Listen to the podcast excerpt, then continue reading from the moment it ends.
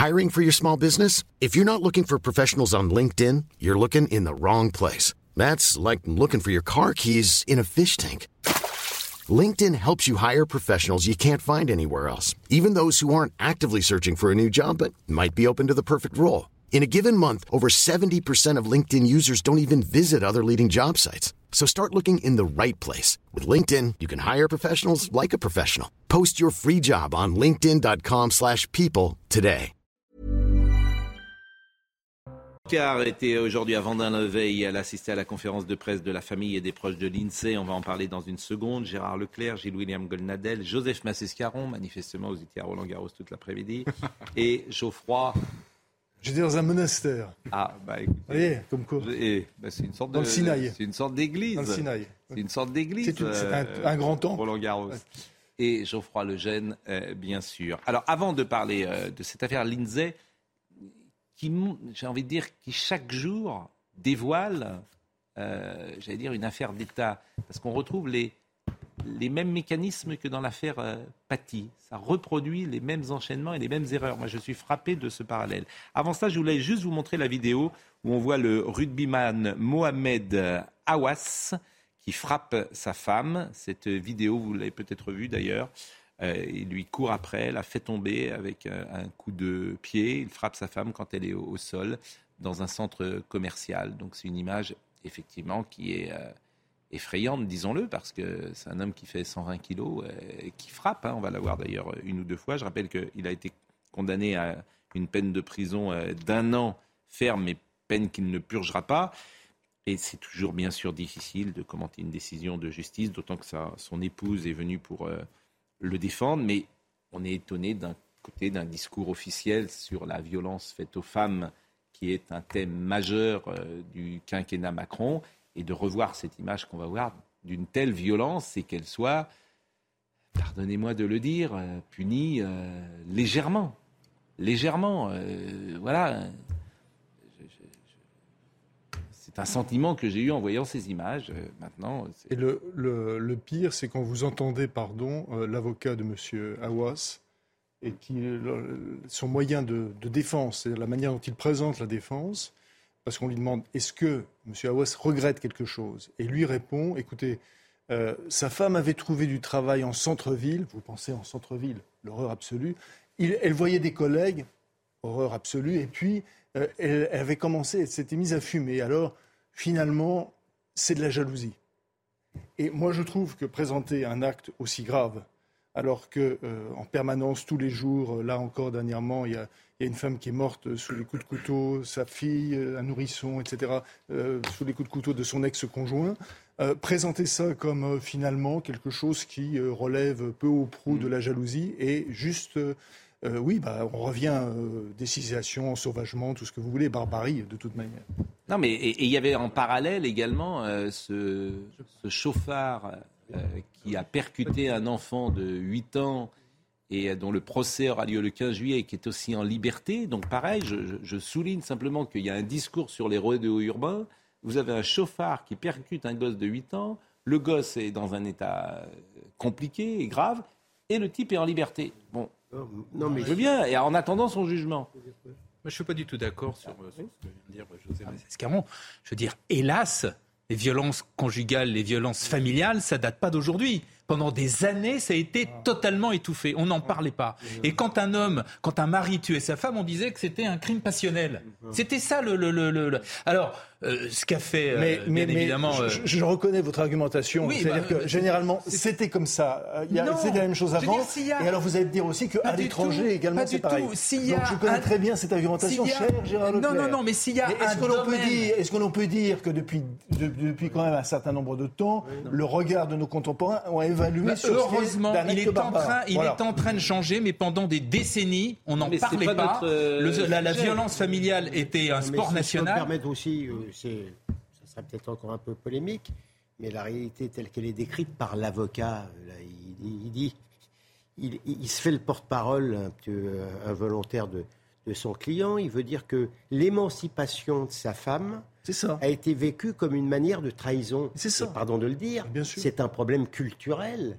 C'est purement et simplement culturel. Euh, je- la, la responsable d'oser le féminisme nous explique que les violences faites aux femmes, c'est une tradition judéo-chrétienne. Je crois que c'est un peu court comme explication. Ben oui, mais les deux sont absurdes. C'est ni une tradition judéo-chrétienne, ni quelque chose dont, dont les seuls, ah. euh, les, ah seuls qu'il ferait seraient des gens de, de, seraient des musulmans. Qui a dit seul je, veux dire, tout le monde. Seul la, cigarette, hein, Gérard. Pardon? La cigarette, c'est signé quand même, pardon. Hein, mais euh, oui, non, mais peu, importe. Ce que je veux dire, c'est que le nombre de. On n'a pas attendu euh, euh, que les. Que, des.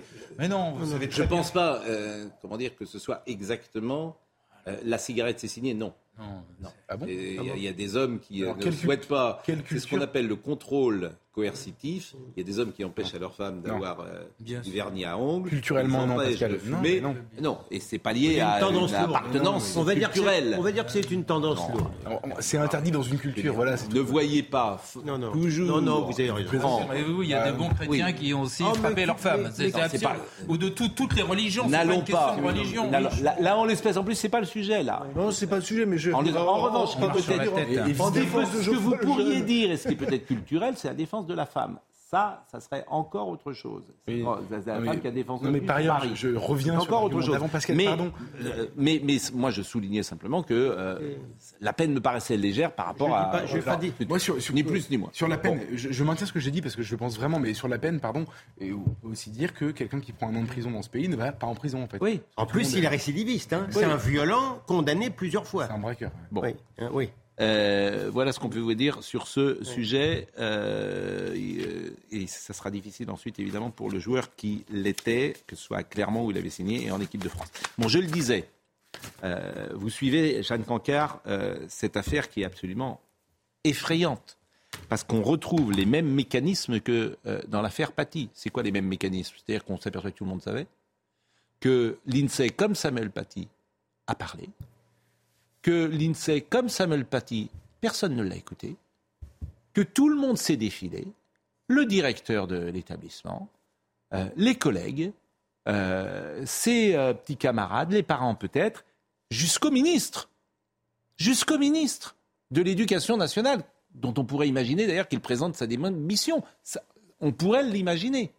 Il y a quand même un enfant qui est mort et tous les services ont été prévenus comme dans l'affaire Paty, en fait, il n'y a jamais aucune sanction.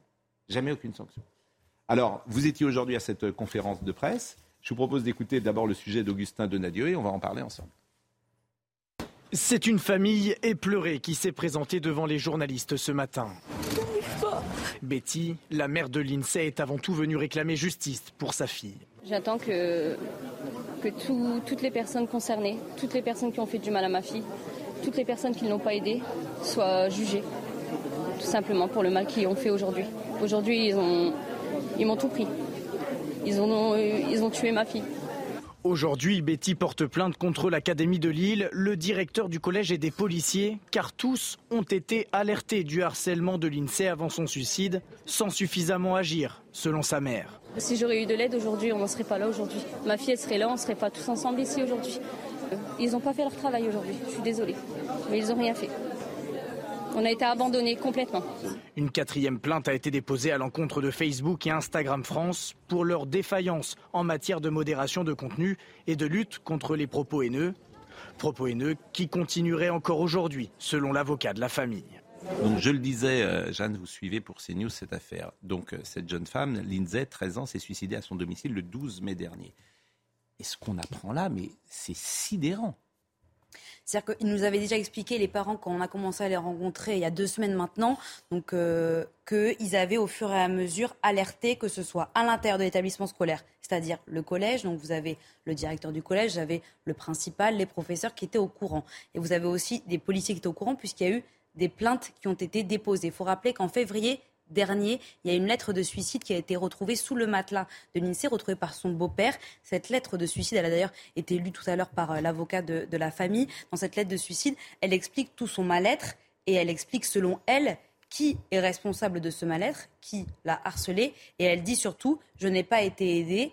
Elle nomme aussi un responsable de l'établissement où elle dit, il était au courant, il ne m'a pas aidé ce beau-père a trouvé cette lettre. Elle s'est suicidée trois mois après, mais il faut savoir que cette lettre, elle a été envoyée, selon la grand-mère de l'INSEE, par courrier à Emmanuel Macron.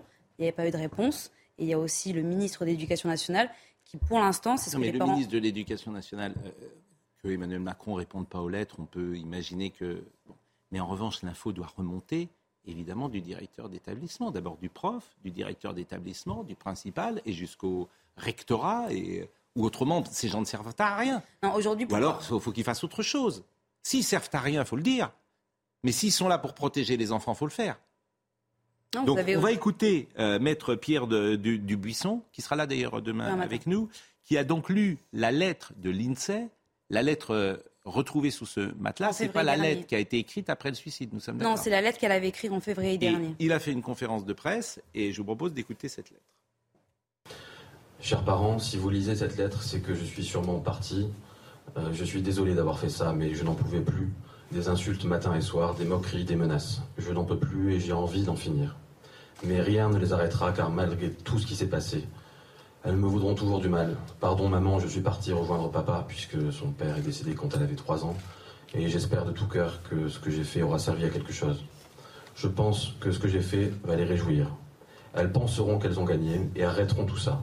Je ne pouvais même pas me confier au directeur car il tenait avec elle, il ne voulait rien entendre. Donc la seule chose que je pouvais faire est de partir. Faites attention à Maëlys. Maëlys qui était assise à côté de moi tout à l'heure et, et qui n'a pas supporté l'émotion et on la comprend. Et à ce qui pourrait lui arriver.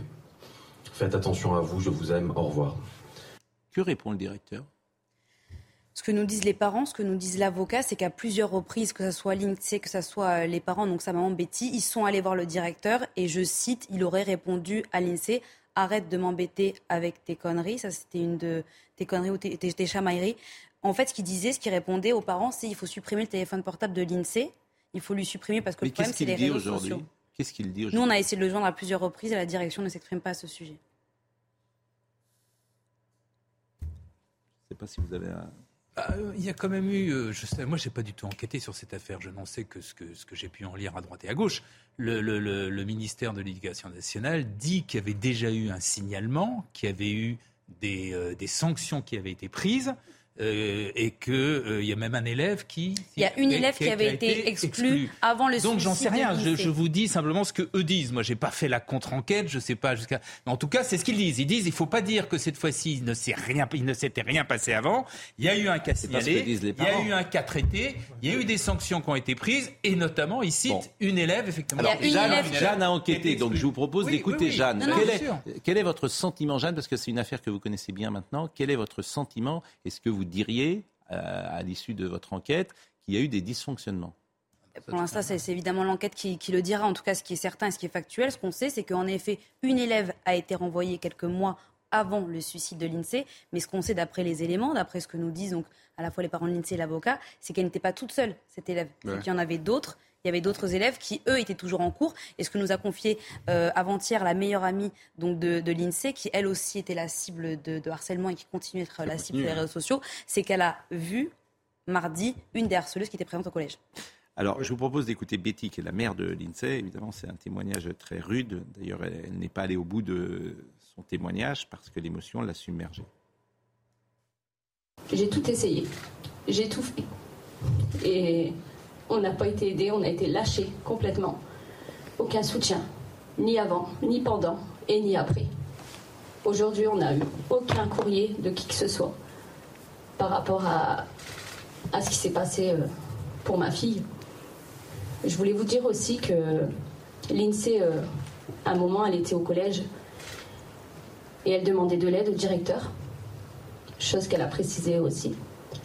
Et que justement, euh, le directeur euh, lui a carrément dit euh, Écoute, tu m'embêtes avec tes bêtises, on n'a pas que ça à faire, ça reste entre nous. Il lui a totalement dit ça. Donc aujourd'hui, je demande, je remercie d'ailleurs tout- toutes les personnes qui nous soutiennent, parce que vous êtes ma force aujourd'hui. Sans vous, je ne serais pas là. Je sais même pas où je serai d'ailleurs, mais je je sais plus. Elle me manque.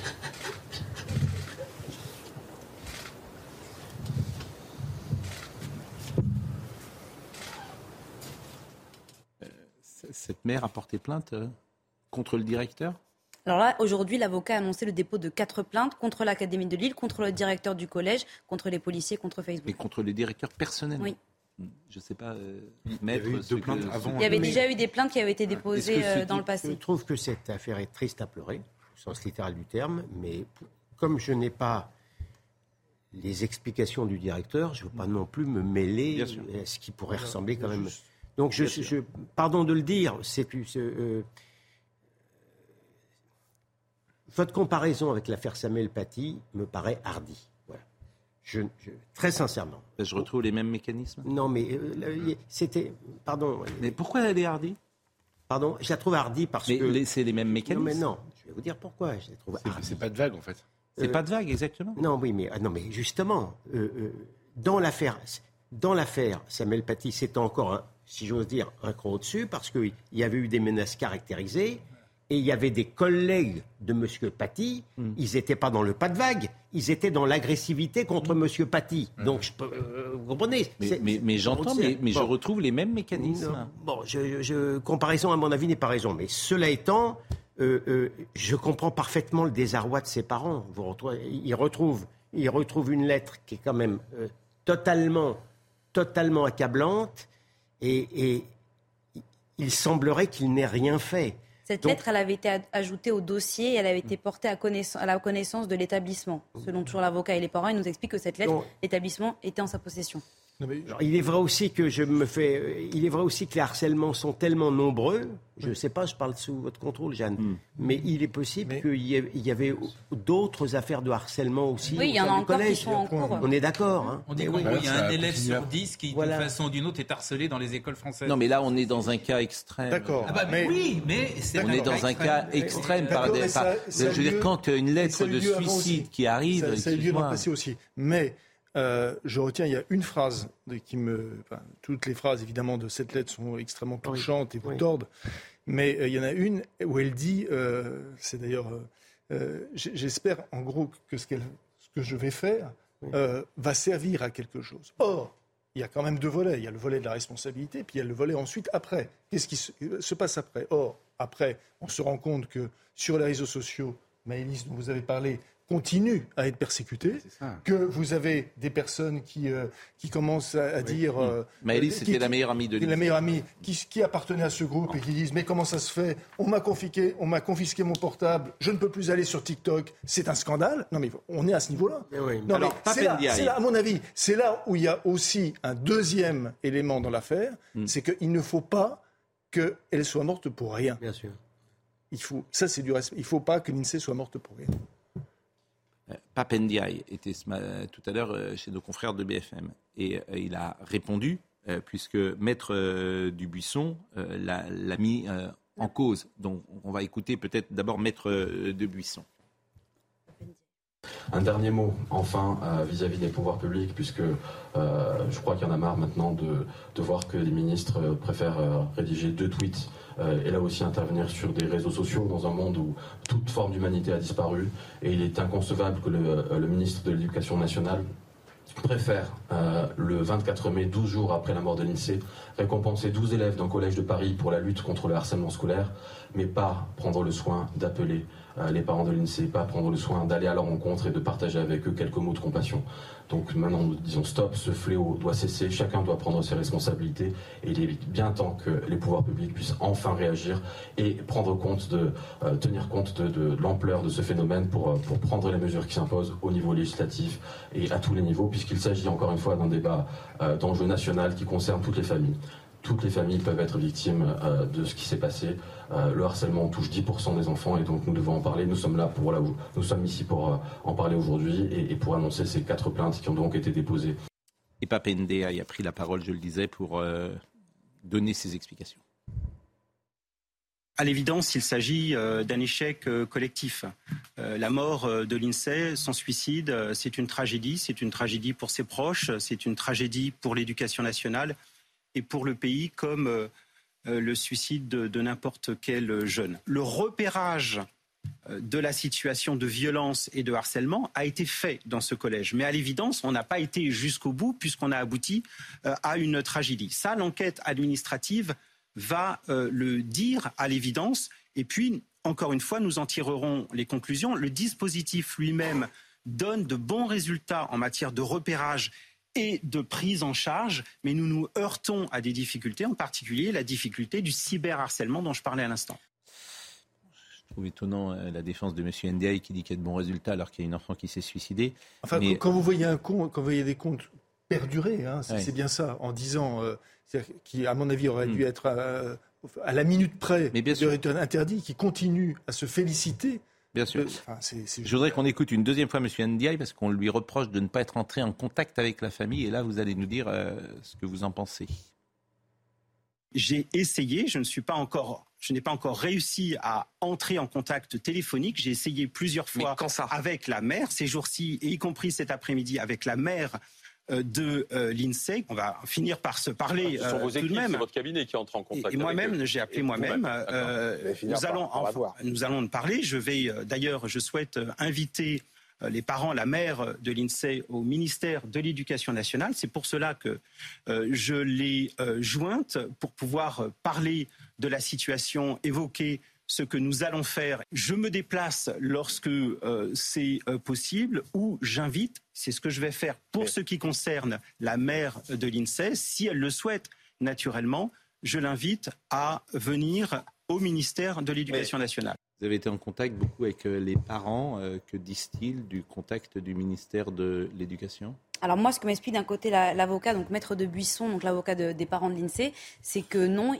euh, la maman de Betty explique qu'elle n'a pas reçu euh, d'appel de la part euh, du ministre de l'Éducation nationale, qu'elle a reçu un SMS de la part de son cabinet après la conférence de presse donc qui s'est tenue en fin de matinée tout à l'heure. Ce que nous explique aussi, ce que m'a expliqué tout à l'heure le, beau-père de l'INSEE il y a quelques minutes au téléphone, c'est qu'ils n'avaient pas encore pris leur décision s'ils allaient se rendre ou pas au ministère de l'Éducation nationale parce que pour eux ça intervient trop tard.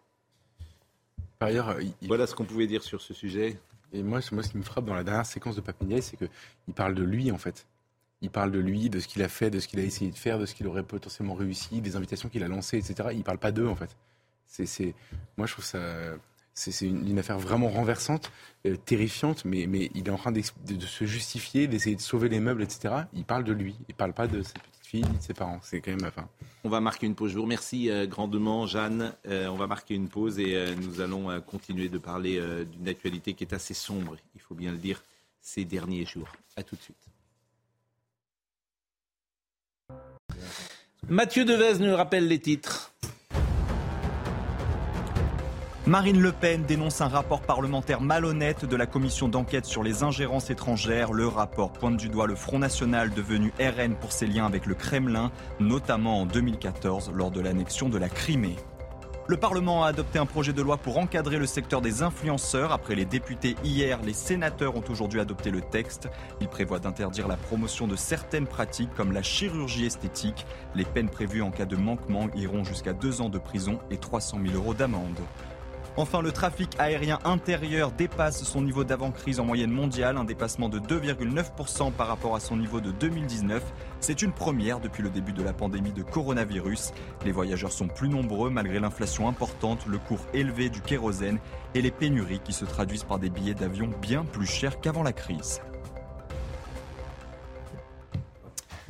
Euh, nous sommes euh, toujours avec euh, Gérard Leclerc, Joseph Massescaron, Geoffroy Lejeune et Gilles-William Goldnadel. Je voulais que nous évoquions ce rapport d'ailleurs dont parlait Mathieu Devez, ce rapport parlementaire qui dénonce les liens entre le Rassemblement national et la Russie, qui taxe le parti de Marine Le Pen de courroie de transmission de la Russie. Et la chef du RN dénonce un rapport malhonnête et politisé. C'est la députée Renaissance Constance Le Grip qui a rédigé le rapport parlementaire. Euh, c'est une députée euh, évidemment macroniste. Elle y insiste sur l'alignement du FN, du RN sur le discours russe au moment de l'annexion illégale de la Crimée en 2014. Les élus les pénistes, dont le président de la commission Jean-Philippe Tanguy, ont voté contre le rapport adopté par 11 voix contre 5 selon une source parlementaire. Alors évidemment, c'est sur France Inter, c'était la, ah, c'était la grande nouvelle. C'était la grande nouvelle du jour ce soir. nouvelle. Non, mais comment, comment vous dire les choses On n'a pas beaucoup d'éléments. Mais oui, non, Pour le enfin, moment. Non, si on, on- on reproche notamment à- au Rassemblement national l'alignement sur la Russie euh, dans l'affaire de la Crimée, euh, le prêt, le prêt, Et puis le fait que Mme Le Pen ait, rencontré Poutine ou ait voulu le rencontrer, je ne sais plus. Elle l'a vu, elle l'a vu. Donc, ouais, elle l'a vu, donc ce serait la courroie de transmission. Bon, moi je constate quand même que depuis que Mme Le Pen monte, elle est l'héritière de Pétain, elle est l'alliée de Poutine, je trouve qu'on on en fait beaucoup. Mais sur le plan objectif, sincèrement, je, je- je m'essaye à la plus grande objectivité. Sur le plan objectif, sur l'affaire de Crimée, euh, il y a au moins la moitié des observateurs français qui considéraient que la Crimée, c'était pas loin d'être la Russie, parce que en vérité, Khrouchtchev, euh, euh, pris de boisson, avait euh, donné la Crimée euh, aux Ukrainiens à l'époque. Donc, je veux dire, le fait de considérer que la Crimée est un problème spécial, ça n'est pas être un pouti- poutinolâtre du tout. D'accord? Le prêt en question. Bon, et, et alors, d'accord? Non, mais d'autre part, j'observe que dans l'affaire. C'est un de la- monologue, c'est un dans la-. Non, mais vous me demandez mon avis. Dans l'affaire. bon. Oui, mais si en plus vous m'interrompez. Le prêt, on pourrait inverser le problème. Dans- C'est scandaleux qu'elle n'ait pas de prêt en France. Bien, alors qu'elle n'avait pas eu de problème. Dans l'aff- dans l'affaire de, de la corruption par le Qatar des parlementaires européens, ils sont tous socialistes. Je ne sache pas qu'on ait dit que le Parti socialiste soit la courroie de transmission du Qatar. C'est tout ce que j'ai à dire. Mais il a, il a bien parlé, non? C'est- moi, moi, c'est- par ailleurs, c'est amusant. Rien à rajouter, je vois Gérard le Je- dis- Gérard, il parle plus, votre, argument, je trouve ça bizarre. Mais, euh, moi, plutôt- alors, en deux mots, moi, j'ai pas lu le rapport, donc je me garderai bien de le juger. Euh, je ne parle pas de choses que je connais pas. Bon, en revanche, ce qui deux est, fois que vous dites ce qui ça, est ce sûr, soir, oui, hein. mais c'est important. Non, mais vous vous avez raison, mais vous pouvez aussi, si vous, le- si vous ne savez pas les voilà, sujets, limites. Mais oui, mais bah, personne, vous l'avez lu, vous, personne n'a lu sur ce plateau. Moi, je vais vous répondre après. Allez-y. Euh, euh, deuxièmement, en revanche, euh, chacun se souvient euh, que Marine Le Pen, Ok, euh, d'une part, euh, au moment de quand, quand, quand il y a eu les menaces qui étaient, Ouais. notamment que les Américains disaient que, là, que Poutine allait agresser, allait attaquer l'Ukraine, euh, Madame Le Pen, mais elle a pu se tromper. Jusqu'au dernier moment, elle a dit mais non, il ne le fera pas. Comme tout le monde. Ensuite, Comme quand tout il monde, a, hein, quand comme il tout le a monde. depuis que Comme chaque- tout le monde, Comme tout le monde. Pardon Comme 100% des gens. Non, non, non, Et pas c'est- 100% des gens. Il y a quelqu'un qui, a dit, euh, il y a des gens. quelqu'un qui a dit Poutine va. Ah bah, oui, Ah, quand les Américains disaient que c'était imminent, à mon avis, il y a quand même pas mal de gens qui s'en sont inquiétés. je il- suis désolé. En France, vous avez Deuxièmement, euh, pendant sa campagne présidentielle, pendant ses campagnes présidentielles, à plusieurs reprises, Mm. elle a été, disons, plutôt euh, accommodante avec, euh, avec Poutine, qu'elle va voir là. Donc voilà, tout ça, c'est des faits. Et que depuis. Quand, pour- quand- à chaque fois qu'il est question de de- d'aider euh, militairement Bon, soyez l'Ukraine, court, soyez eh ben, je synthétique, s'il termine. vous plaît, Elle dit qu'il ne faut pas lui donner des armes offensives, éventuellement des armes défensives. Bon, ce qui Ah, fait un peu son on a, Allez. on a le droit de pas vouloir la troisième guerre mondiale. euh, Ah oui. Bah oui, bah c'est bah oui, un point de vue modéré. Elle est peut-être trop modérée pour vous, mais elle a le droit d'être modérée. Premièrement, deuxièmement, moi je trouve ça fascinant les gens comme vous, Gérard, qui instruisent après coup le procès des gens qui ont défendu Poutine avant qu'il ne change. C'est-à-dire qu'en fait, on a, mais non mais c'était un Et la dirigeant. Géorgie, c'était en quelle année? Attendez, non non non. C'était en 2008. Rien à voir, rien à voir. Oh, comment ça On rien a- à voir? on a un Grèce, un premier pays. On a, on a un dirigeant qui, jusqu'en 2022, est un dirigeant nationaliste, patriote. Euh, on peut ne pas aimer. Vous avez le droit de pas être nationaliste, patriote et trouver ça très mauvais chez les Russes, mais c'était quand même ça. Donc il était défendu, comme disait William tout à l'heure, par, attendez, Marine Le Pen, mais aussi par Fillon, mais aussi par Sarkozy, mais aussi par Macron. Ça, vous- par Macron. Vous demanderez à Votre ami Macron. Qu'il a, a reçu à Brégançon, à Brégançon, dans sa maison de vacances. Voilà. Un chef d'État Voilà. reçoive un autre chef d'État, ça n'a rien d'extraordinaire. non, mais d'accord. Et Ah d'un oui, bah jour à l'autre, pour des raisons, enfin, avouons que quand il le reçoit à Versailles, c'est quand même pour mettre les... quand même. Et pour des Et raisons que quand, quand vous dites que, que Poutine a changé d'un seul coup, c'est pas vrai. Il envahit, la, envahit la Géorgie, excusez-moi. non, mais ça n'a rien à voir. il, il envahit, il commence une première fois, il fait une opération contre l'Ukraine, puisqu'il récupère tout l'Est, il conquiert tout l'Est du pays. Il est devenu- Enfin, que, que dire que le- euh, s'est révélé d'un seul coup en 2000. Mais il avait surtout dit, Allons, euh, allons, Alain allons. Bauer, que je reçois régulièrement, que nous recevons régulièrement, dit il faut toujours écouter les dictateurs. Bah oui. Ils disent précisément ce qu'ils vont faire. oui, oui. Et il avait toujours dit je récupérerai oui. euh, l'Ukraine. Et simplement, on ne les croit écoutez, pas. C'est avant ce que dit l'avancée- souvent Alain Bauer. On ne les avez croit pas, on ne les écoute pourquoi- pas. non, Pascal, pourquoi est-ce qu'on ne le croit pas? Parce qu'on ne Ouais. croit pas parce qu'il y a quand même, on l'a oublié, il y a quand même eu des élections Oui. en Russie. Alors Bah oui. Ah oui, c'est pour ça. Donc, Enfin, euh, euh, mais oui, ah, il bon, pas venu. Avant Ah, bah oui. l'invasion de l'Ukraine, ça n'avait strictement rien de répréhensible d'avoir de bonnes relations avec M. Poutine. La réalité, elle est là. Allez, avançons. Euh, voilà ce qu'on pouvait dire sur ce sujet. Elisabeth Borne, Emmanuel Macron, c'est un feuilleton. Selon la Première ministre Elisabeth Borne, tout va très bien. Madame la Marquise, aurait-elle pu ajouter Les relations sont fluides, elle a dit. Avec euh, Emmanuel Fluide. Macron, sa relation avec le chef de l'État est très La fluide. mécanique des fluides. Le chef du gouvernement a fait cette déclaration aujourd'hui lors d'un déplacement en moyenne. Alors, les observateurs politiques, et vous en êtes bien sûr, euh, voient euh, un parallèle entre euh, le printemps de Madame Borne et le printemps d'Édouard Philippe. C'est-à-dire que Emmanuel Macron est- avait mis quelques petits cailloux contre Édouard Philippe. Et ce qui se passe avec Elisabeth Borne, ça s'est aussi passé avec Édouard Philippe lorsqu'un Premier ministre entre en rapport de force avec son président. Et sous la Ve République, ça ne peut pas durer longtemps. Donc on a cette séquence-là aujourd'hui avec Madame Borne. Donc les jours de Madame Borne sont sans doute comptés. Quand est-ce que ça arrivera? Euh, Je ne sais pas. Euh, Il y a deux prétendants aujourd'hui. Nos jours aussi sont comptés. Il y a deux prétendants aujourd'hui qui sont assez proches. Gérald Darmanin, dont la cote est assez haute, Oui. et Julien de Normandie. Ah oui? Il y a une grande différence, c'est que Édouard Philippe, dès ce moment-là, apparaissait comme un, euh, un successeur possible d'Emmanuel Macron. Elisabeth Borne, pour l'instant, sans être désagréable, euh, on n'imagine pas véritablement qu'elle puisse être la, la- qu'elle puisse succéder. euh, pour l'instant, en tout c'est cas, une hypothèse c'est- pas ce que j'ai dit. Vous Bah, m'avez mal écouté. J'ai dit qu'elle entrait dans un rapport de force avec son président et que sous la Ve République, il est rare que ça se termine. Quoi. Il est même impossible que ça se termine en faveur du Premier ministre. En l'occurrence, de la Première ministre.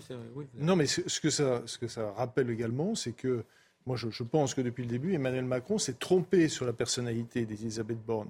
Elle est plus complexe que ce qu'elle donnait à elle, voir. elle est à gauche, Elle a- là, c'est tout. Elle Pas montre sa différence. C'est quoi le rapport de force non. En ce moment, elle montre sa gauche. Oui, elle, elle montre sa gauche, mais C'est tout. C'est ça le rapport de Oui, force. enfin, si on veut- Alors qu'Emmanuel Macron montre sa droite. C'est quand même elle qui fait la réforme des retraites. Hein. Oui, Le c'est quand elle même, soit oui, gauche, voilà. mais, euh, Oui. Elle, montre aujourd'hui une petite musique de gauche. Et c'est ça, euh, la friction. sociétal, dirons-nous.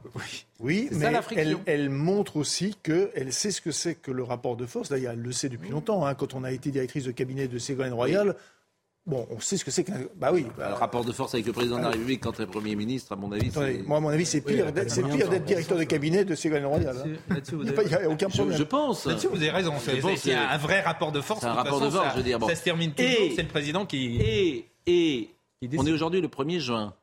Est-ce qu'elle ira jusqu'au 14 juillet? Je vous pose la question.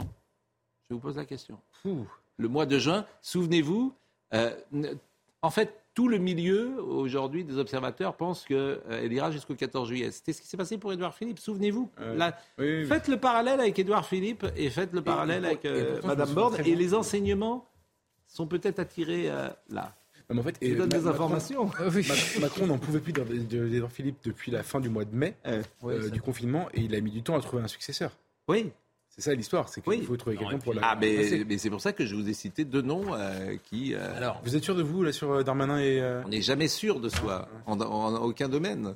Moi je trouvais. ouais. il y a un argument qui peut. À un moment, Eric Woerth était, a été, euh, on l'avait dit aussi, Oui, Eric le- Woerth, à un moment, a été. Il y a un argument le qui peut plaider dans Oui. notre sens. Et pourquoi que pas la reine d'Espagne, elle est, comme dirait De tellement Gaulle liée, elle est tellement liée à la réforme des retraites que le jour où la réforme des retraites sera définitivement adoptée, qui devrait arriver au mois de juin, Ouais. ou alors c'est l'inverse, ça ne sera pas du tout.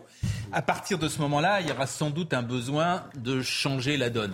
Voilà. Mais à l'inverse, euh, à l'inverse, n'oubliez pas que c'est une femme et que je, c'est pareil ce que je dis, mais que Non. tout le monde a en tête le, le- précédent de. C'est bon, elle a dépassé le record donc. euh, Oui, mais de peu quand même. bah, de peu, mais que- bon, c'est déjà mieux. Mais honnêtement, Euh, elle lui a hier, on nous étions, hier, on a reçu Gabriel Attal. Et euh, qu'est-ce que je lui ai posé comme question immédiatement? Je lui ai dit c'est très bien votre euh, projet de fusion carte vitale et euh, carte d'identité, mais euh, j'avais appelé à droite à gauche, on dit c'est une usine à gaz, ça peut pas se faire. Ça peut pas se faire et ça se fera pas tout de suite. C'est 3 ans, 5 ans. Donc on échangeait avec M. Attal, on lui disait mais c'est bien de faire un joli coup de com', mais si ça se fait pas, il y a un vrai problème. Et qu'est-ce qu'on apprend aujourd'hui? Alors ça, l'assurance maladie a indiqué aujourd'hui avoir de très fortes réserves sur le projet de fusion de la carte d'identité et de la carte vitale. C'est quand même, ça a été tout notre débat pendant 10 minutes, Gilles William. Vous étiez là hier. Oui, oui. Vous J'en suis témoin. Comment J'en suis témoin. Bon, non, parce que là, vous paraissez, vous êtes endormi. Oui. Le ministre des Comptes publics, Gabriel Attal, a présenté un plan en début de semaine pour lutter contre la fraude sociale. Il était donc avec nous hier. Mais je l'ai vraiment, j'ai commencé, nous avons commencé euh, notre euh, entretien précisément là-dessus. Je vous propose de réécouter ce qu'il a dit. Pourquoi est-ce qu'on fait cette proposition de fusionner la carte vitale et la carte d'identité? Ceux qui nous regardent, ils sont peut-être pas au courant. Ils le savent parce La qu'ils sont question- habitués, on en parle depuis. La question, c'est de lutter contre ce qu'on appelle le tourisme médical illégal, c'est-à-dire des personnes qui viennent en France, qui se font soigner en se faisant prêter la carte vitale, qui parfois payent pour avoir la carte vitale de quelqu'un d'autre et donc avoir leurs soins pris en charge par la sécurité sociale. On veut lutter contre ce phénomène-là. Et donc, on propose effectivement qu'il y ait une fusion entre la carte vitale et la carte d'identité, ce qui permettra d'attester beaucoup plus facilement que la personne qui vient se faire soigner, c'est bien la personne qui a le droit de se faire soigner. On lance une mission de préfiguration. Exactement. Pour mission d'inspection. Oui, mais pourquoi? Pour nous définir un calendrier et des modalités qui sont crédibles. Parce que moi, je pourrais vous dire, Pascal Pro, demain, ça va être fait. La réalité, c'est qu'aujourd'hui, vous Non, avez des Français. Est-ce que vous êtes peu- Est-ce que dans deux ans c'est fait? Non, mais aujourd'hui, vous avez déjà des Français qui ont du mal à aller faire refaire leur carte d'identité parce qu'il y a des délais. Bon, et euh, je lui ai posé plusieurs fois cette question. Est-ce que dans deux ans Il n'a jamais répondu? L'histoire de la carte d'identité, c'est très intéressant et du passeport. Parce que ça a mis en colère euh, euh, vraiment, pour le coup, les services de l'État. Parce qu'on ne peut pas euh, faire un passeport en France en 15 jours. qui est invraisemblable. Parce que c'est ça le déclassement français. C'est ça le, vous la tiers-mondisation française. Vous dit pas le contraire, monsieur Attal. Ben, là, c'était hier. Oui, oui. Et là, aujourd'hui, vous avez l'inspection générale des affaires sociales et l'inspection générale des finances qui ont publié un rapport aujourd'hui qui disent qu'ils ont des très fortes réserves. En fait, c'est des usines à gaz, c'est l'État profond, c'est les petits hommes gris, tu ne peux rien faire.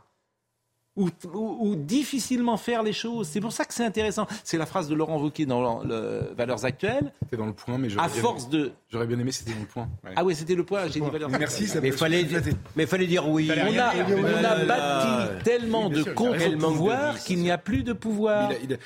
C'est-à-dire, c'est la CNIL, bien c'est ceci, c'est Bien ça. bien bien sûr, bien qu'il est faux, ces trucs-là. Mais tu peux rien faire. Mais je- Bah écoutez la Je- preuve. Il y a des exemples dans l'autre sens. Rappelez-vous du prélèvement à la source. Mais ça n'a rien à voir. J'étais sûr que vous diriez ça, mais il n'y a rien à voir. Mais il n'y a rien à voir. Un mois avant que ça se fasse, il y a des gens qui nous expliquaient que c'était extrêmement dangereux, qu'on ne savait pas où on allait, tu, etc. là, tu parles de, de- Ça n'a rien à parles de prendre de l'argent aux gens. Oui, Ça, ça- n'a l'État rien à sait voir. faire, toujours. C'était, regardez, Mais- rappelez-vous, pour- non, non, dire que non, non, non, mais ça n'a rien que la c'était pas diffé- possible. La différence, c'est la différence, c'est prendre de l'argent aux gens ou alors, ou empêcher que des gens le volent. C'est, c'est- l'État est beaucoup plus efficace dans le Bon, en tout cas, affaire à suivre. Et c'est vrai que s'il fa- fallait euh, montrer un cas du déclassement de la France, cette impossibilité qu'on a de faire un passeport en 15 jours, je trouve que c'est- le meilleur exemple qui montre. En 15 jours, mais enfin, quand vous y allez, mais enfin, la carte d'identité, Ah, c'est six 6 mois. mois. Six C'est mois, 6 la carte d'identité. Enfin, Et ça, mais, Non, mais même le passeport. mais, dans quel pays on met 6 mois pour avoir une carte d'identité? Oui. Oui, des Ça se fait- pays. euh, Ça se fait à l'étranger, oui, d'accord. Non, mais renseignez-vous sur la Russie, par exemple. Regardez ce qui se passe. Alors, là, l'exemple russe, là, l'exemple incroyable. Pour russe. Gérard, tout va très bien. On est un pays merveilleux. L'harcèlement scolaire, c'est pas grave. La carte d'identité, c'est pas grave. L'administration, c'est pas grave. Tout va très bien. Et les vaccins, Ça, c'est de- Et les vaccins, c'est pas être dans la Et caricature. on sent une, en plus une russe. Mais en fait, moi, je suis pas dans la caricature, je suis dans les faits. Gênant. Je suis pas dans la caricature, Gérard. Je suis dans les faits. Je dis, il faut six mois pour avoir un- une. Je pense qu'il y a des, il y a des signes inquiétants parfois, effectivement, de, qui pourraient être assimilés à un déclin du pays. Je ne suis pas sûr que le passeport soit le meilleur exemple. Eh ben, vous C'est- avez c'est pas le plus mauvais. Eh ben, en tout cas, croyez-moi, c'est ce. C'est ce, c'est celui. Ah non, il n'y a, y a rien de plus grave pour un Si, citoyen que de ne pas pouvoir Il y y y a- plus grave, c'est pendant, quand pendant 10 ans, on a, euh, on a divisé par deux l'industrie française. Là, c'est là, pour le coup, c'était beaucoup plus grave. Bon, en tout cas, c'est un, pardon. c'est révélateur, Non, si vous me permettez. C'est révélateur. Vous, Bon, vous perdez votre Mayotte. carte d'identité, vous êtes citoyen français, vous avez- vous ne pouvez pas refaire votre carte d'identité. Mayotte. Voilà. Vous avez raison. Pas- Mayotte, Michael Dos Santos, euh, pour désengorger Mayotte de ses mineurs isolés étrangers, principalement comoriens, deux députés recommandent leur répartition sur l'ensemble du territoire. Vous voyez le sujet, on en parle ensemble. Dans ce rapport, la situation de Mayotte y est décrite comme une bombe à retardement. Le texte de 75 pages liste une dizaine de recommandations pour le département d'outre-mer. Parmi elles, renforcer les patrouilles entre les Comores et Mayotte, instaurer l'aide médicale d'État, mais surtout la fin du visa territorialisé pour pouvoir répartir l'immigration comorienne sur l'ensemble du territoire français. Une mesure assumée par la rapporteuse Estelle Youssoufa. un, on nous fait la leçon, et deux, personne ne veut prendre sa part. Donc là, oui, on tire la sonnette d'alarme et puis on dit, maintenant, la compassion, c'est bien, les actions, c'est mieux. Une proposition loin de faire l'unanimité à l'Assemblée nationale.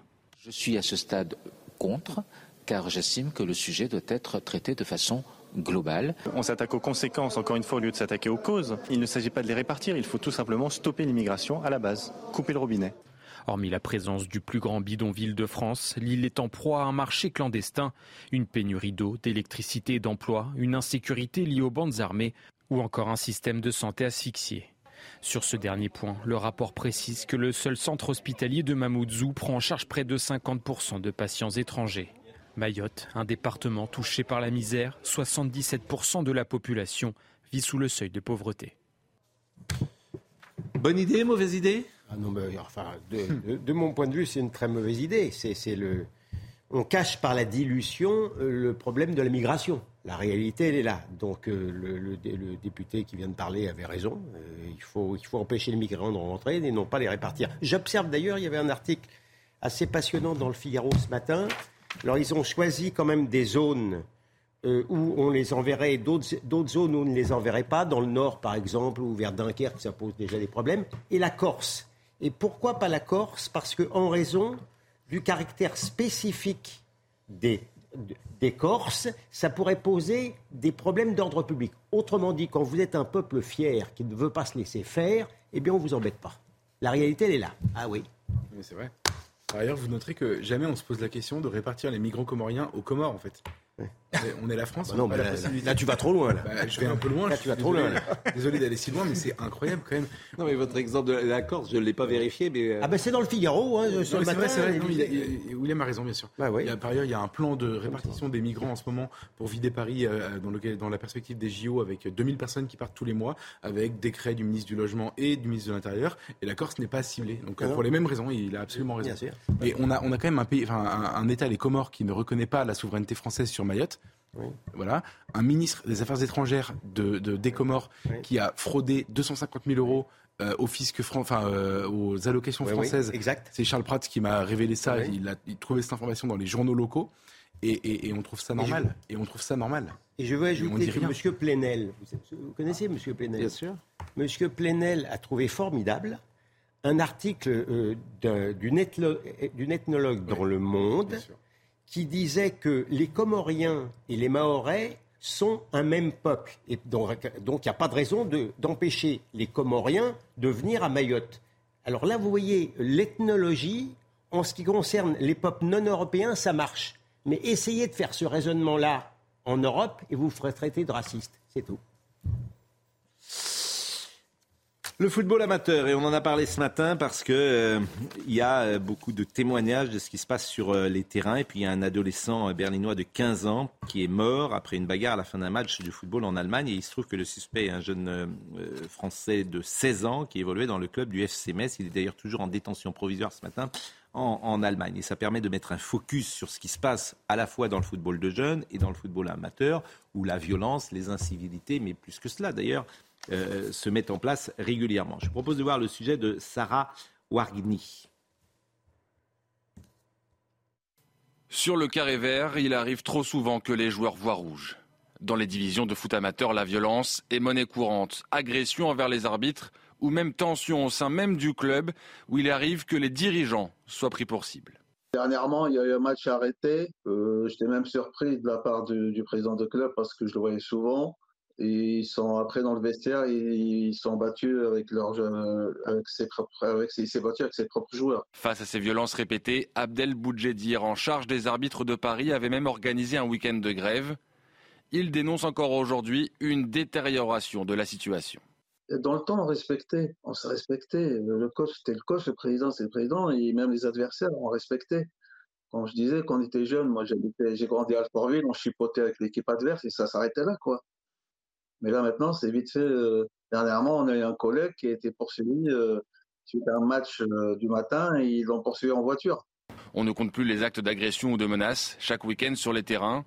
Une violence presque devenue ordinaire dans le monde du foot amateur.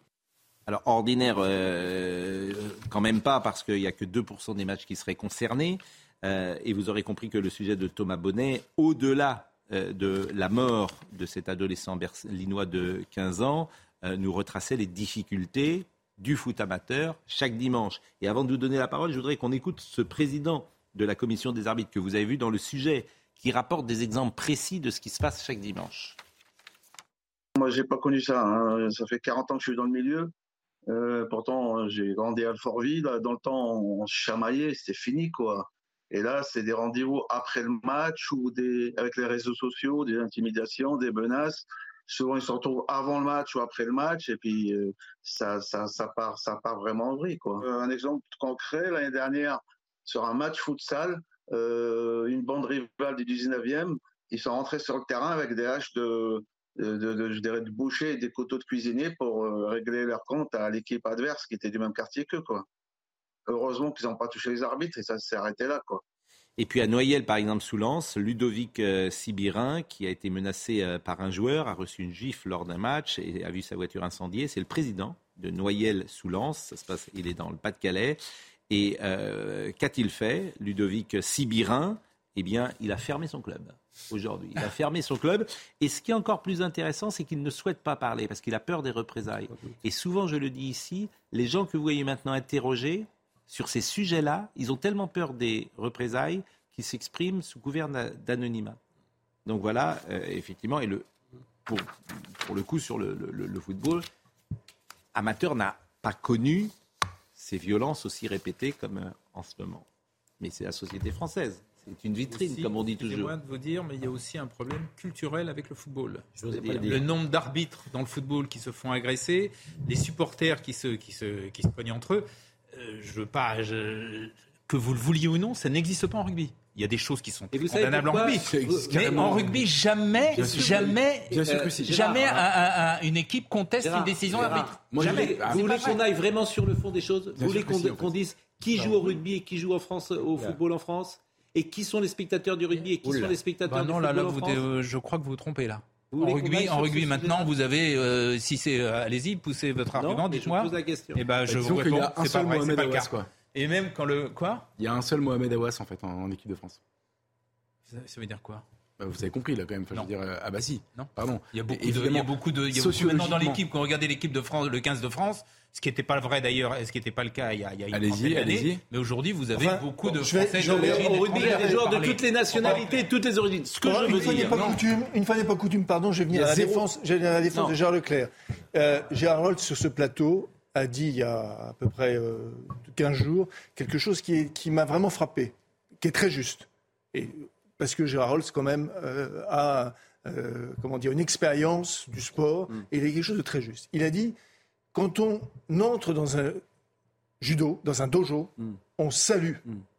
Bah oui, bah oui. Non, mais Non, mais attendez, non, mais attendez. Oui, mais c'est autre oui, mais chose. aussi Non, mais- des compétitions. Non, il y a des non, compétitions. non, mais- Pourquoi oui, non, mais- Alors que justement, pardonnez-moi. mais pardonnez-moi, mais euh, de- le, le dojo, vous avez des personnes Non, mais- de toutes les origines. Non, mais vous- vous- De- dans le judo, de toutes les origines. Regardez les champions Non, mais- français. Ils sont de toutes les Mais origines. personne fait du Mais c'est parce judo. qu'on y apprend. Personne fait du judo. Non, il y a 800 000 licenciés. Oui, à part mais ça, personne. Quand, je dis personne, il y a Personne. Non. Mais on n'en parle Alors jamais. je retire. On parle jamais la télévision, Je, retire. Il n'y a pas des. et le, et le judo ne sert qu'à une chose, c'est à rapporter des médailles aux Non, Jeux mais- Olympiques. non, mais- ça, on sait aussi. non, mais- non, mais il y a un moment donné, Non, si mais- rien n'est tabou ici, on peut quand même dire la vérité mais- sur le football. Non, mais ce que, le- ce que je voulais dire à Gérard, le football recrute principalement euh, dans les euh, quartiers les plus populaires du pays, depuis toujours. Depuis toujours. Là où effectivement la violence parfois ou la délinquance est la plus grande, dans les milieux populaires. Il y a toujours un, un- un rapport entre violence souvent et milieu populaire. Est-ce qu'on peut être d'accord là-dessus? Oui.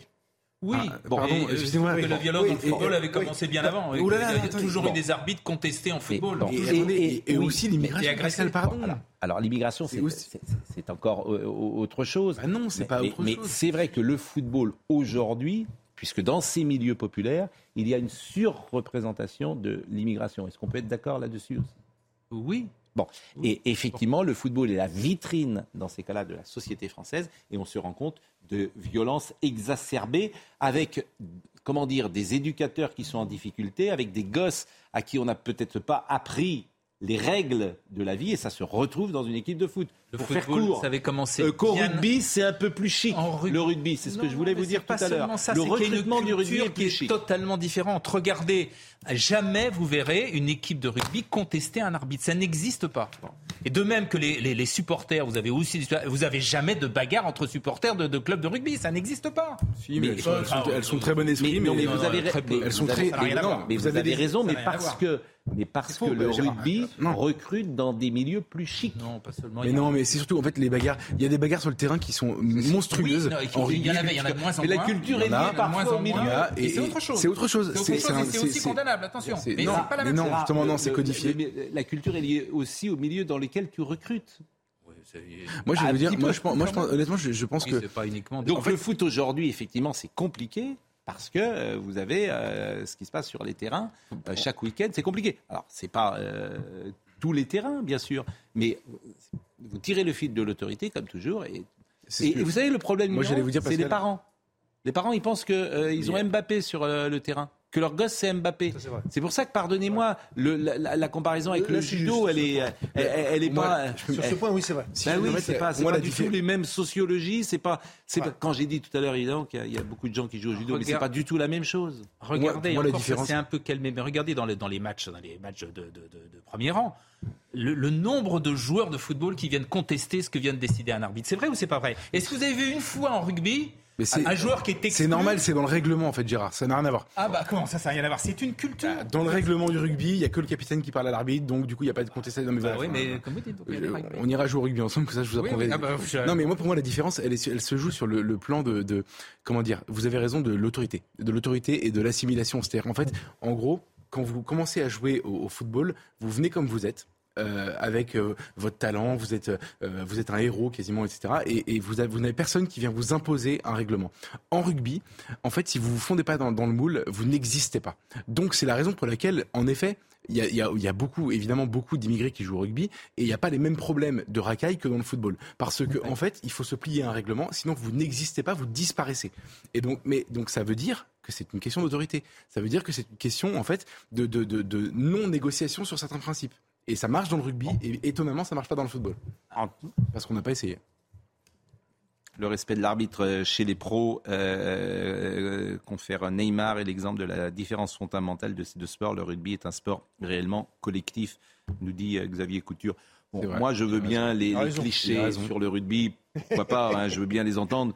Euh, C'est on a ouvert l'émission et c'est un international français qui bat sa femme. Donc, euh, mais ça- euh, Non, et c'est un joueur de rugby. bien évidemment, mais c'est pas- donc, c'est- euh, on parle donc pas c'est du une même exception. là.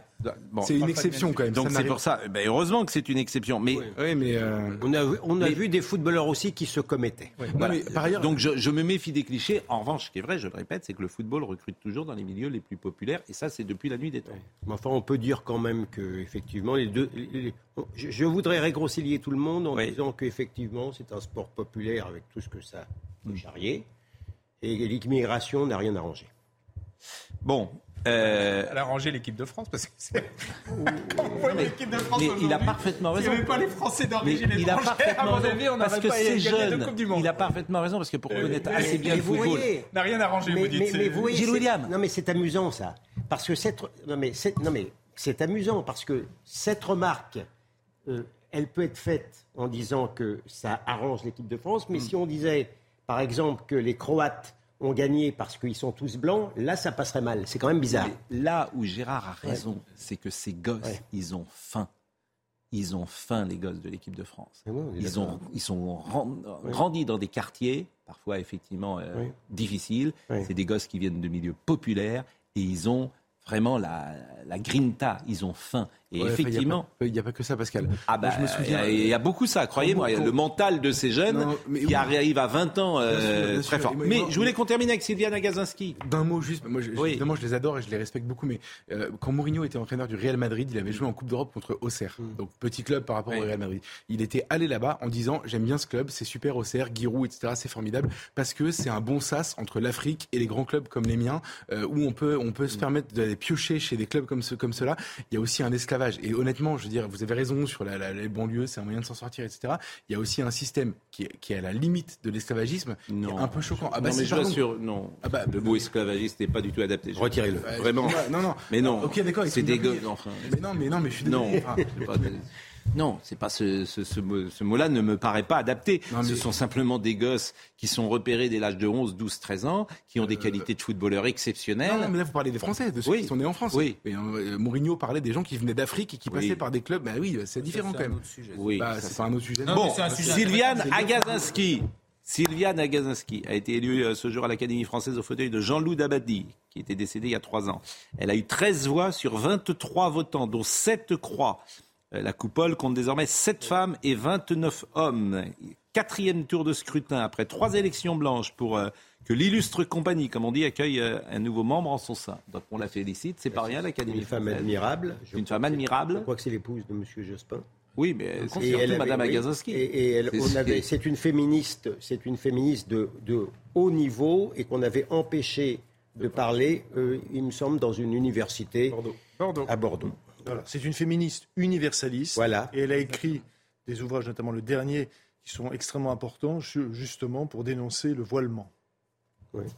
Mais c'est pas simplement, ce- c'est pas. Euh, elle que contre le voile, elle est aussi Elle contre le wokisme, hein. Elle a aussi, oui, contre le wokisme. Voilà. Elle, euh, elle a, elle a aussi, en tout cas, montré que euh, les, très souvent, parce que très souvent dans les entreprises ou autres, euh, les femmes sont rangées, enfin, les politiques faites en faveur des femmes sont rangées comme étant euh, de la diversité. Et elle, elle a montré que les femmes ne pouvaient pas être de la diversité, puisque la moitié, évidemment, de l'humanité, ce n'est pas de la diversité. Son ouvrage le plus connu et le plus polémique est Corps en miettes, paru en 2009, où elle écrivait, tout en s'engageant dans le débat sur la révision des lois de bioéthique de 2004, le baby business cherche partout des ventres à louer. La propagande en faveur de la GPA ne saurait masquer la violence d'une telle pratique. Au nom de la dignité de la personne humaine, ce livre appelle à résister. Ah. Je me permettais de lire les quelques euh, mots euh, de, euh, du, publiés par le Figaro, et c'est mon confrère Thierry Clermont qui écrivait les lignes que je lisais à l'instant. Recommandons le. C'est la moindre des choses de citer ses sources. Bien sûr, même. recommandons la critique de l'égocentrisme, puisque c'est toujours un livre ô combien d'actualité. Et qui concerne effectivement pas mal de personnes Ah que nous pouvons connaître. Oh là, oh Mais- que oui. Mais Et je, je ne citerai personne ici. bien, évidemment. Euh, euh, les avocats, hein, qu'est-ce que vous aimez? Euh, Olivier Benkemoun. Oui, mais on s'aime pas entre Les- nous, hein. les- ouais, oui, mais alors autrement. Ah, ça, on hein. s'aime pas. Bon, Olivier Benkemoun, c'est à vous. Oui, il n'y a pas que les avocats qui s'aiment. hein. C'est vraiment une journée. non. Personne n'aime personne. oh, dites pas. Alors, me parlez pour vous. Personne n'aime personne, c'est horrible ce que vous venez de dire. Pourquoi vous dites ça? Ah ben vous avez dévoilé le fond de votre âme, Bien non c'est très noir, vous savez, à l'intérieur. Ah bah oui, moi j'aime très, très noir. Benkemoun Une âme noire. les uns les autres. Une, âme terrible. Bon, ce soir, évidemment, c'est triste, c'est sombre. Il y a deux petites choses quand même qui sont amusantes qu'on a ressorties, que vous reverrez dans le meilleur de l'info. D'abord, il y a la petite vidéo qui a été envoyée par Michel Drucker. Ça, ça fait plaisir à tout le monde. Donc ça, on Je l'ai eu au reverra. téléphone d'ailleurs, il va bien. Bon, ah ben, tant mieux, mais il a l'air de, de le dire euh, dans sa vidéo. Et puis, alors, moi, je me régale. Toutes les semaines, vous invitez ce monsieur, ce professeur Alexandre, qui aime ChatGPT. Et en fait, donc, c'est votre passion, ChatGPT, oui. l'intelligence artificielle, Mais j'ai etc. pas été bluffé Et ce là, matin par ce qu'il ah non, a mais dit. il y a eu un poème extraordinaire. Ouais. ChatGPT, on lui a demandé de faire. Et vous reverrez cette séquence tout à J'ai l'heure. pas trouvé son poème extraordinaire de Oui, ChatGPT. mais- Je trouve que en fait, euh, c'est un Wikipédia super intelligent, ChatGPT, mais ça n'a pas d'âme, ça n'a pas de créativité, ça n'a pas de. Ah, Ça n'a pas d'humour, Non, ça n'a pas d'humour. Oui. Mais- Pas d'humour, mais- mais mais- c'est un- Ouais, ce qui est un truc, c'est très intelligent ce que vient de dire Gérard. Parce que les gens qui n'ont pas d'humour, à mon avis. C'est son étonnement qui m'étonne. Non, c'est très intelligent ce que vous avez dit. L'humour est une langue étrangère, disait Guy Bedos. Mais il a raison. Mais on peut lui Il faut apprendre. toujours se méfier. Ça, de- c'est la version 4 qui, qui n'a pas de nom, la version 5. J'avais un présentateur 6. moi, avec qui je travaillais à Ouais, dis-moi. TF1 un jour. Il m'a dit Je te préviens, moi, j'ai pas d'humour. Je ne dirais pas son nom, mais c'était surprenant quand même. Mais il mentait pas. Ah non, je te préviens, moi, alors j'avais fait une blague, euh, garçon de bain, un peu idiote sans doute. Te préviens, moi je n'ai pas d'humour.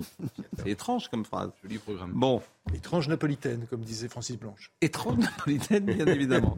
Mais alors, j'en ai plusieurs comme ça. Euh, Thierry Roland aimait bien, pour- mais il faut, faut, faut rendre. On va y aller, là, hein, maintenant. Laurent Capra, bah oui, mais on nous a mis du temps en plus. Non, mais c'est pas que Monsieur m'ennuie, quand Nedja, même. il nous a mis du temps en Voilà. plus. Ouais, ouais. Parce que Ah bah, euh, ça, les gens sont contents d'être devant la télévision. Ouais, ouais. Ils vous regardent et après, on, Ouais, va ouais. dîner- on pourrait dîner ensemble. Mais il fait faim. Laurent, il fait faim. Laurent Capra était à la réalisation, Maurice Pierre était à la vision, Charlotte et Philippe étaient au son. Merci à Benjamin à Thomas Saint-Jean, à Kylian euh, Salé. C'était notre dernier soir de la semaine. Demain, ce sera euh, notre ami Julien Pasquet, qu'on félicite parce qu'il a eu une très très belle semaine dans le couloir.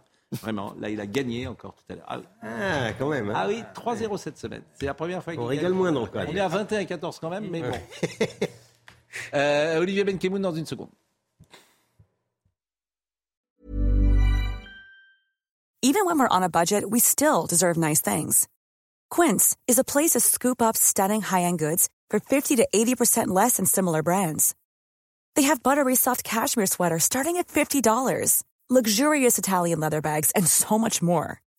Plus, Quince only works with factories that use safe, ethical, and responsible manufacturing. Get the high-end goods you'll love without the high price tag with Quince. Go to quince.com/style for free shipping and 365-day returns.